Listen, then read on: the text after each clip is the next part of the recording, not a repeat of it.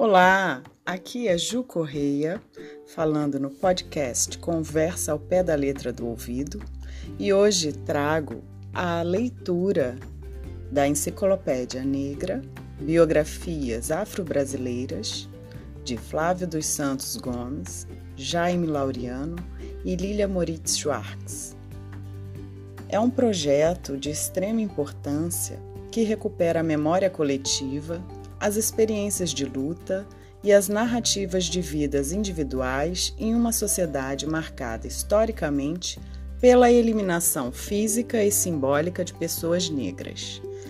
A seguir teremos as leituras de Horácio José da Silva, Prata Preta, por Elizabeth, Germana, por Yasmin, Domingues Álvares, pelo aluno Paulo, Rosa, pela aluna Luanda, Catarina Josefa e Vitória, pelo aluno Felipe, e Malunguinho, pelo aluno Diogo.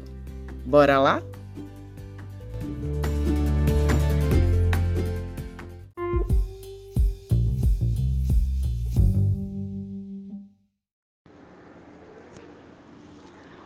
Meu nome é Elizabeth Pedrosa, sou da turma 1901 e vou contar hoje a história do Horácio José da Silva, o Prata Preta. Uma das maiores revoltas populares urbanas do alvorecer do século XX foi comandada pelo líder negro Horácio José da Silva. A conhecida revolta da vacina fez a cidade do Rio de Janeiro ficar cintiada por centenas de revoltosos em novembro de 1904. Era uma mobilização contra a intolerância do poder público, conhecida como Prata Preta. Horácio era estivador e famoso capoeirista de 30 anos. Ganhou fama de valente e richento e de ser o comandante do Porto Arthur da Saúde uma espécie de derradeira cidadela de resistência dos revoltosos, no bairro da Saúde, a atual Praça da Harmonia, no centro da cidade.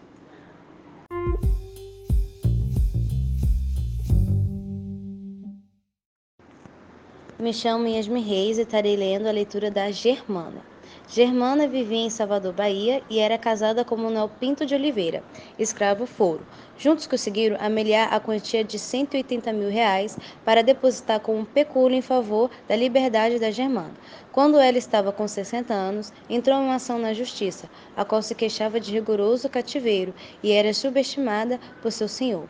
Argumentava que já tinha idade avançada e continuava a sofrer castigos físicos. Além disso, já produzirá 15 crias e alegrava também que era casada, mas estava vivendo separada de seu marido. Também idoso e bastante doente, no início do julgamento da ação, Germanda chegou a ser avaliada de 200 mil reais pelo seu senhor e depois em 150 mil reais por sua avançada idade e pouca saúde. Como acabou sendo avaliada 30 mil reais abaixo da quantia que fora depositada, solicitou a devolução dessa diferença.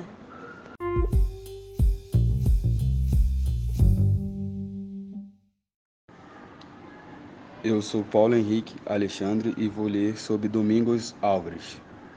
Nascido na região de Marri e falante da língua jebe, Domingo Álvares foi trazido ao Brasil pelo tráfico da chamada Costa dos Escravos, na África Ocidental.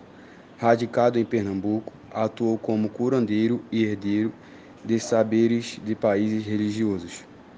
Posteriormente, foi vendido para a cidade do Rio de Janeiro em 1742.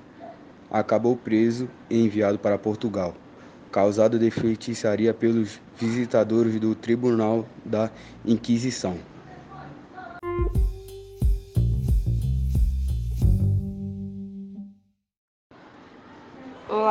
Eu sou Luana Marcela e vou ler sobre o texto Rosa.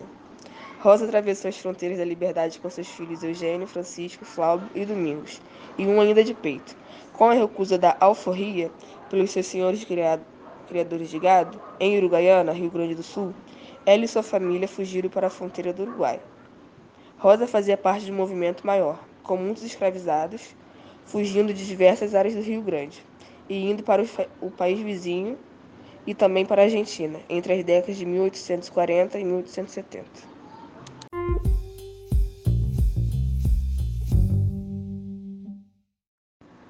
Olá, meu nome é Felipe e eu vou ler sobre Catarina, Josefa e Vitória. Essas foram três mulheres africanas que conectaram a sociedade escravista nas partes mais extremas do Brasil meridional. compuseram os contingentes de população escravizada em Viamão e em outras áreas do Rio Grande do Sul, desde meados do século XVIII. Catarina, Josefa e Vitória acabaram sendo fundamentais na montagem de algumas redes de parentesco e de compadre que ampliavam os laços de família. Elas aparecem nas fontes, batizando filhos naturais e legítimos, além de serem madrinhas de inúmeros outros batizados.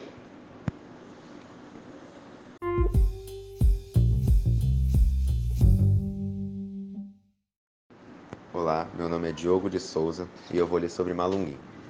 No Nordeste insurgente e anticolonial, as fugas e a formação de quilombos aumentaram, ao mesmo tempo que ganhava fama o principal quilombola da floresta do Catucá, na zona da mata, vizinha do Recife.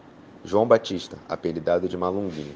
O problema é que havia malungos reais e ao mesmo tempo lendários. Malungo era o termo como se tratava os africanos escravizados, companheiros do mesmo navio negreiro, e é provável que tal rearranjo ou parentesco simbólico tenha sido estendido àqueles que fugiram juntos. Nos terreiros de Jurema, a imagem utilizada na representação da entidade Malunguinho é São João Batista, num fenômeno de trocas culturais entre africanos de diversas origens, populações indígenas e formas religiosas como o Espiritismo. Atualmente, Malunguinho é o mestre caboclo Exu. No passado, livrava da captura, agora livra da inveja e do infortúnio.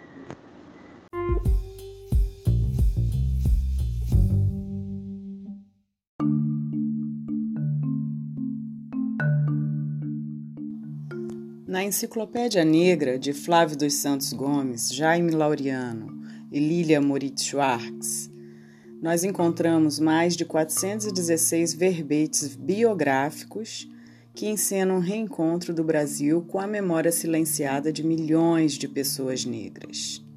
A enciclopédia é da editora Companhia das Letras.